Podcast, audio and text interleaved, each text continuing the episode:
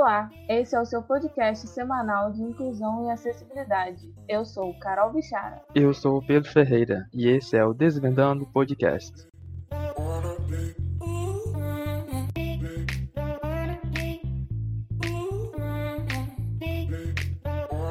Olá, gente, estamos de volta com mais um podcast. Essa semana a gente vai tratar de um assunto que é um projeto do membro desse projeto, que é o Pedro.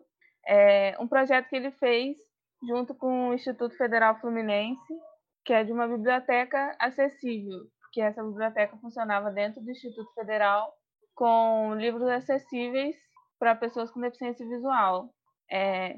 Então, Pedro, eu acho que o pessoal do podcast já te conhece, né? Não preciso te apresentar. É, mas falando, vamos começar falando do projeto é, sobre os formatos de livros que tinha é, e como que você entrou para esse projeto? Como foi o seu processo de seleção? Então, é, esse projeto chamado Biblioteca Acessível, ele foi um projeto de extensão criado no, no IFE, né, no Campo Centro. Ele tinha como objetivo a gente acessibilizar a biblioteca atual do campus, de modo que as pessoas, tanto os alunos né, do, do nosso campus, o IFE de Campo Centro, quanto pessoas de fora, pudessem ir até a biblioteca e é, acessar esses livros, né, poder ler esses livros de uma forma que fosse totalmente acessível, que eles chegassem, pudessem procurar os livros e acessá-los de uma forma totalmente independente. Então, esse projeto foi formado lá em 2012 pela coordenadora Josiane, e eu entrei nesse projeto quando eu estava no ensino médio ainda, com o objetivo né, de poder ajudar a acessibilizar a biblioteca do campus. É, inicialmente, essa biblioteca acessível ela era mais como se fosse um acervo, como se fosse um arquivo de depósito, que era uma sala de estudo que ficava dentro da biblioteca e lá ficava empilhado todos os livros que eram confeccionados pelo campus e também os livros que a gente recebia de outras instituições.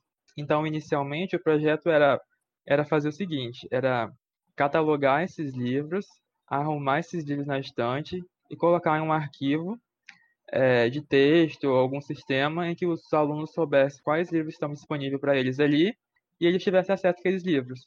Então a gente começou primeiro catalogando e arrumando os livros. É, a gente tinha livros de biologia, de química, de informática, de literatura, sendo que esses livros didáticos, a maioria eram livros confeccionados pelo próprio campus. Como a gente tinha vários estudantes lá com deficiência visual estudando em vários cursos diferentes, então tinha bastante material didático confeccionado pelo campus. Então eu peguei esses livros, ajeitei eles numa estante, a gente arrumava, colocava eles também em forma digital, no caso em um arquivo só com as, com as, com as informações né, deles, um arquivo para que as pessoas pudessem saber sobre o que é o livro, de qual ano, qual título, qual autor. E esses livros eram organizados ordem alfabética por, por autor nas estantes.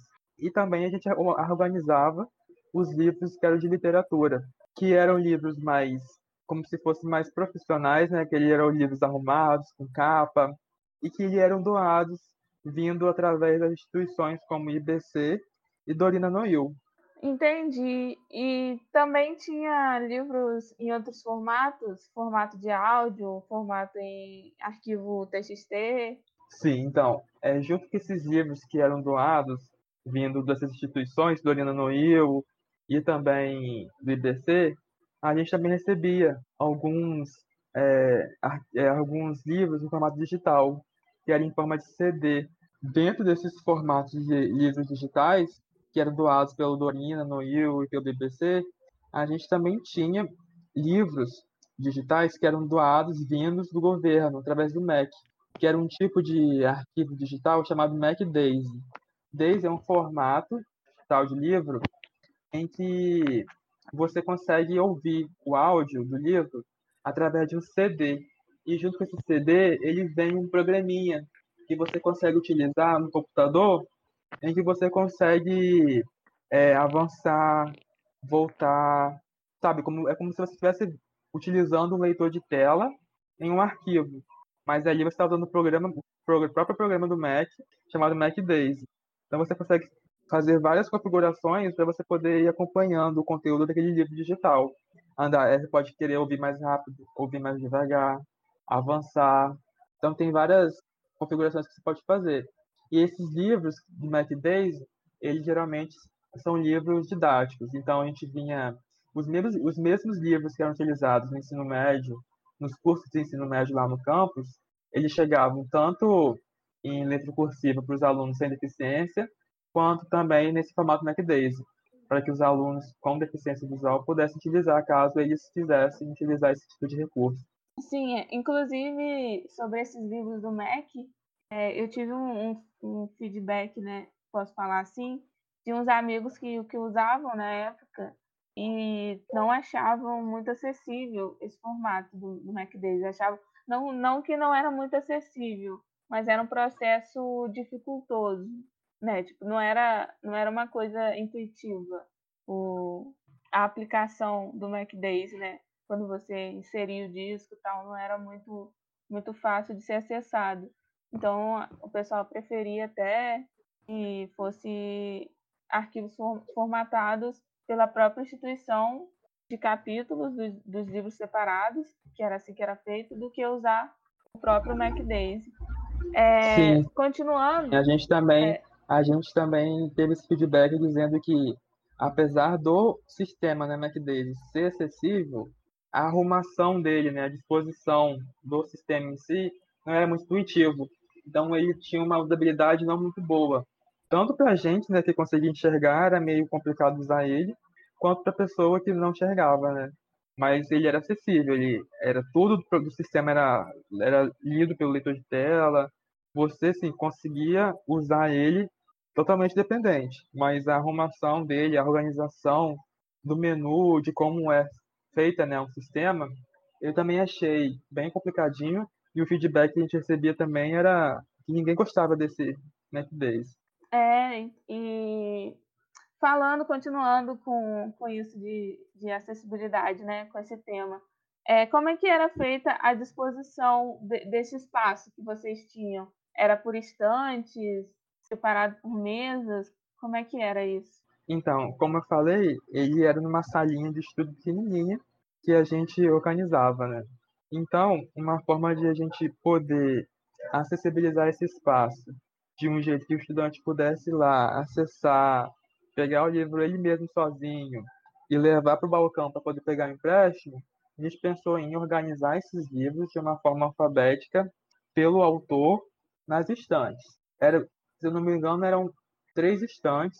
Cada estante tinha, acho que, cinco ou seis andares.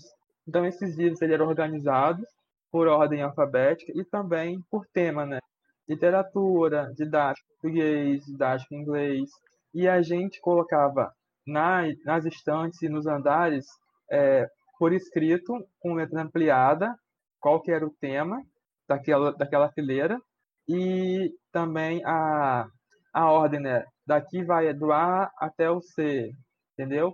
Tanto em, em letra ampliada quanto em braille, para que os estudantes pudessem também saber, né? Se localizar e saber em qual estante que eles estão. E também é, a gente tentava organizar a sala de modo que a pessoa pudesse entrar e ficasse na sala também, e quisesse ler ali na sala, porque como é um local silencioso, é melhor para ler. Então a gente tentou botar uma mesa de um jeito que não ficasse muito apertado e que eles pudessem, né, que essas pessoas pudessem é, se sentir confortável lendo no local fechado. Mas o objetivo depois, né, na, na verdade sempre o objetivo foi tirar esses livros ali daquela salinha e colocar esses livros na biblioteca em si, junto com os outros livros é, comuns, né, livros com letra cursiva, para que o estudante com deficiência visual pudesse fazer parte daquele ambiente junto com os outros estudantes que não possuem deficiência, porque separar esses livros numa salinha e deixar os alunos ali é uma exclusão, né? Então, nosso objetivo é. era tirar dali e colocar na biblioteca em si, junto com todos os outros livros. Mas isso a gente teve uma dificuldade porque a biblioteca estava passando por um período de reforma, então eles estavam fazendo um projeto novo de ampliação Aí só depois desse, dessa ampliação queriam fazer essa inclusão, porque na ampliação no projeto já estavam pensando nessa parte, essa inclusão. Sim, é isso que eu, que eu ia falar agora, que eu acho legal que você já esclareceu, né? Eu ia perguntar se tinha algum bolsista, né? Ou se você mesmo ficava ali na biblioteca, nesse espaço, né? Para poder auxiliar o aluno. Por exemplo, algum aluno que, que chegasse lá e não tivesse muita noção, porque, para quem não sabe, né? O ele recebe todo tipo de, de aluno, com, com todo tipo de deficiência. E, inclusive, todo tipo de, de nível de aluno com deficiência visual, com deficiência visual. Desde alunos que sabem perfeitamente ler o braille e têm é, perfeitas noções sensoriais e espaciais, até alunos que não têm noção nenhuma, que, que são totalmente dependentes. E a pergunta que eu ia fazer era se tinha algum funcionário da biblioteca ou algum bolsista desse projeto que ficava nesse espaço para auxiliar os alunos ou levar os livros que os alunos pediam até os alunos, algum serviço assim. Então, é, geralmente eram dois bolsistas, um ficava no turno da manhã e outro no turno da tarde. E eles ficavam nessa salinha ajuda, ajudando o estudante e também é, anotando, né, fazendo o cadastro de empréstimo dos livros que ele pegou para que ficasse registrado. E a gente também deixava o computador lá, porque assim o estudante podia é, entrar, pegar um CD também, junto com a ajuda de um bolsista ou não, porque a gente tentou acessibilizar, acessibilizar de modo que o estudante, o estudante com deficiência visual pudesse fazer isso tudo de forma independente e pegasse o computador, colocasse o CD e ficasse lá do, jeito que ele quisesse. Mas a gente também tinha um bolsista, não era a gente da biblioteca, não eram as pessoas da biblioteca, não eram funcionários, eram bolsistas do NAPNE, já separados para esse projeto. Entendi. E a forma que a gente tentou ajudar foi assim, colocando nome na porta em braille, em ampliado, dizendo aqui é a biblioteca, biblioteca acessível. A biblioteca em si não era muito acessível, eu lembro que ela tinha piso tátil só na porta de entrada, porque tinha piso tátil lá fora, né, nos corredores. Então, é, tinha um piso tátil que terminava na porta da biblioteca, dizendo que ele era a biblioteca. Mas dentro da biblioteca não tinha piso tátil e não tinha alguém específico para ajudar as pessoas com deficiência. Mas tinha só os estudantes e esses bolsistas lá na salinha da biblioteca acessível. Mas geralmente é. os estudantes não vão direto na biblioteca.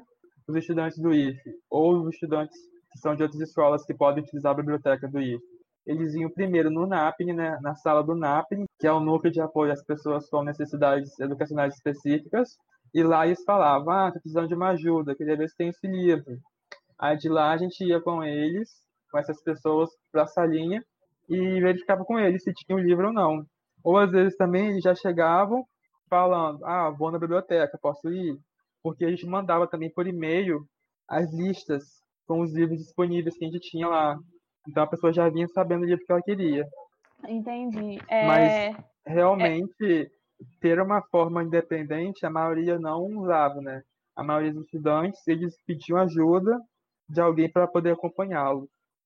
Sim, é, eu me lembro, me lembro muito quando eu estudava lá que o que eu frequentava, né, essa, essa sala de estudos da biblioteca acessível, que o processo para chegar até lá era de você ir até a biblioteca ou pedir ajuda lá no, lá no NAPNE, né, que era no andar de baixo. Você chegava até a biblioteca, né, se você conseguisse chegar com independência, até lá sozinho. E aí você pedia, simplesmente falava que queria a chave da biblioteca e pegava no balcão da biblioteca acessível e daí você pegava o funcionário da biblioteca do IF, te dava a chave, e dali em diante, tipo, não tinha mais piso tátil, que o piso tátil acabava, acabava ali no balcão, e você tinha que chegar sozinho até, até a biblioteca acessível, até o, a sala de estudos lá. Então é até bom trazer essa responsabilidade para o IF também, como você falou que agora que agora esses livros estão sendo implantados na biblioteca assim, entre aspas falando, né, na biblioteca mesmo. É, acho que acho que é importante trazer essa responsabilidade para os funcionários do IF também se acessibilizarem e aprenderem mais também sobre isso. E Sim, com certeza. Primeiro, primeiro de tudo, eles têm que colocar um piso tátil na biblioteca para as pessoas poderem Sim. saberem se locomover sozinhas lá. E elas também teriam que meio que treinar né, os funcionários para poder saber lidar, né? Como que eles deveriam lidar em situações assim. Ah, porque tem gente que não sabe, né? Eu deixo a pessoa ser independente e sozinha ou eu ajudo, pergunto se quer ajuda para poder pegar o livro. Então também teriam que treinar essas pessoas para saber como que elas deveriam, como elas podem, né, ajudar, como elas podem fazer também as ações para poder trazer a inclusão desses estudantes na biblioteca. Sim, é... e agora é uma outra pergunta, uma outra dúvida que eu tenho sobre esse assunto. Se eu quisesse implantar uma biblioteca no, no, na minha escola, é, qual seria o processo, por exemplo, para eu fazer pedidos de livros? É, é muito burocrático isso com, com, as instituições, tipo Dorina ou Benjamin Constant? Você tem propriedade para falar disso? Você tinha conhecimento desse processo? Então, para poder pegar esses livros, é, não, assim, o modo de você fazer o pedido não é burocrático. O próprio Dorina e o, BC, o, e o IBC e o, e o MEC também, eles disponibilizam no site deles um formulário em que você pode preencher esse formulário explicando que você é uma instituição de ensino, que você possui tantos alunos com deficiência que iriam utilizar desse tipo de material e eles vão verificar esse formulário e vão te responder, dizendo se eles vão aceitar é, a sua requisição ou não. Entendi. Então Aí, é mais sim, simples. eles vão. Mais simples sim, é, que a gente é bem imagina. simples. É. Sim, é muito simples. Mas você precisa ter precisa ter estudantes, né? Precisa dizer que você é uma instituição de ensino que possui estudantes com deficiência visual que querem utilizar desse, desses materiais.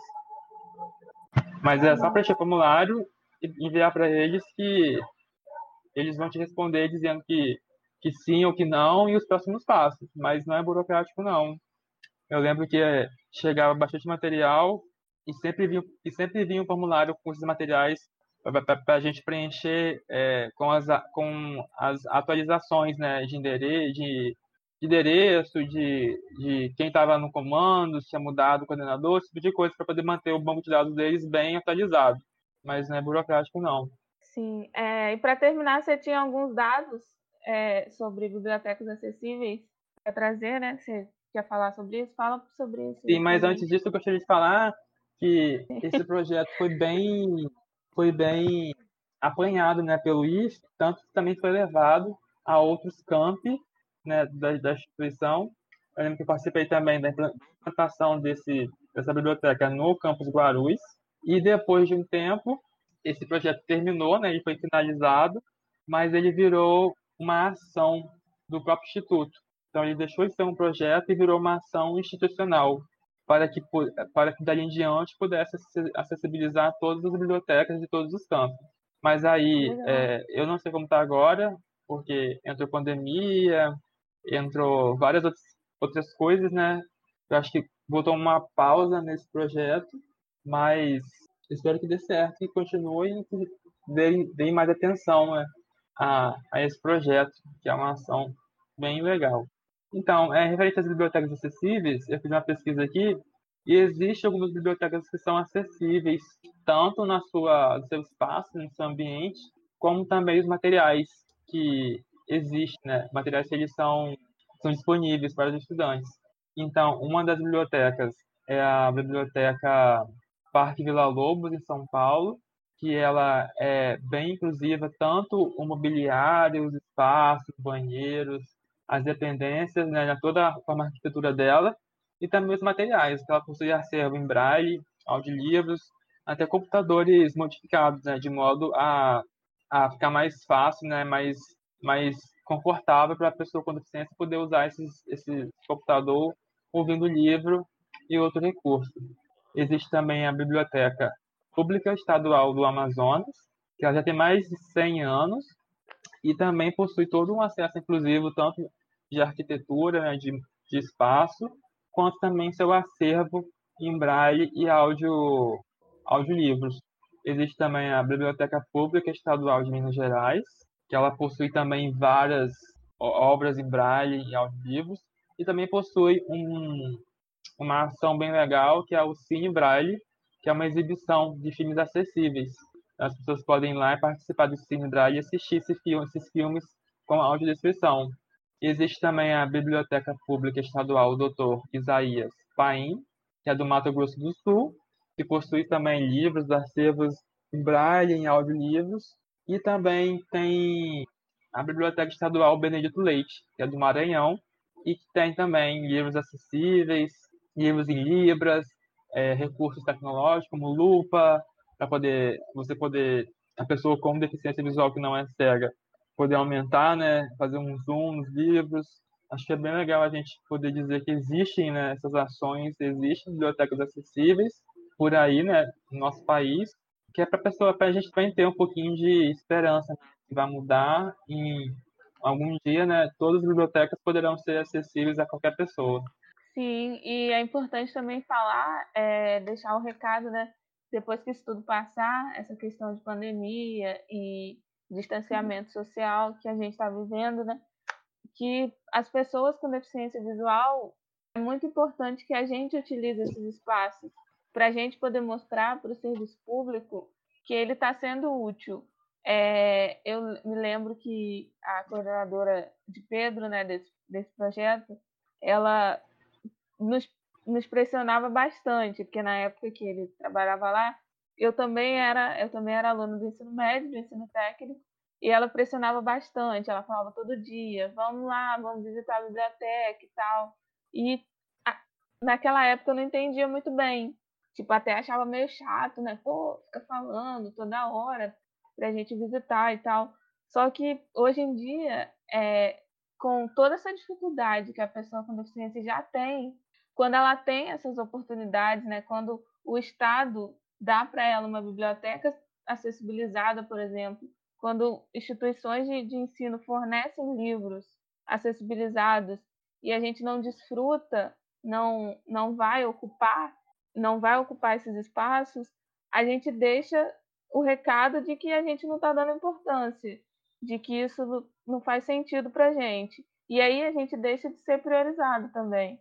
Então, o recado que importante que eu queria passar, né, é que a gente frequente, frequente esses lugares, né? Seja na sua escola, se tiver uma biblioteca acessível aí, ou na sua cidade, se tiver esse ambiente de acessibilidade, de estudo, que você frequente, que você mostre, né? Acho que a gente tem que ocupar mesmo esses lugares que, que foram feitos para a gente, para poder mostrar que a gente está aí, que a gente tem voz também.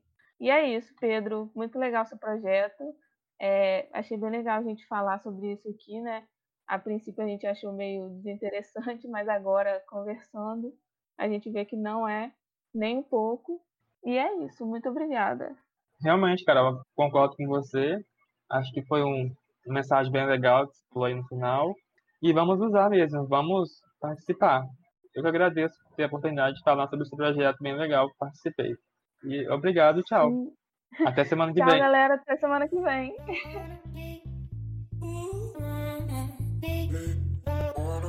Esse foi o Desvendando Podcast. Obrigada por nos ouvir até aqui. Compartilhe com seus amigos. E fique ligado no nosso Instagram, arroba des. Até semana que vem.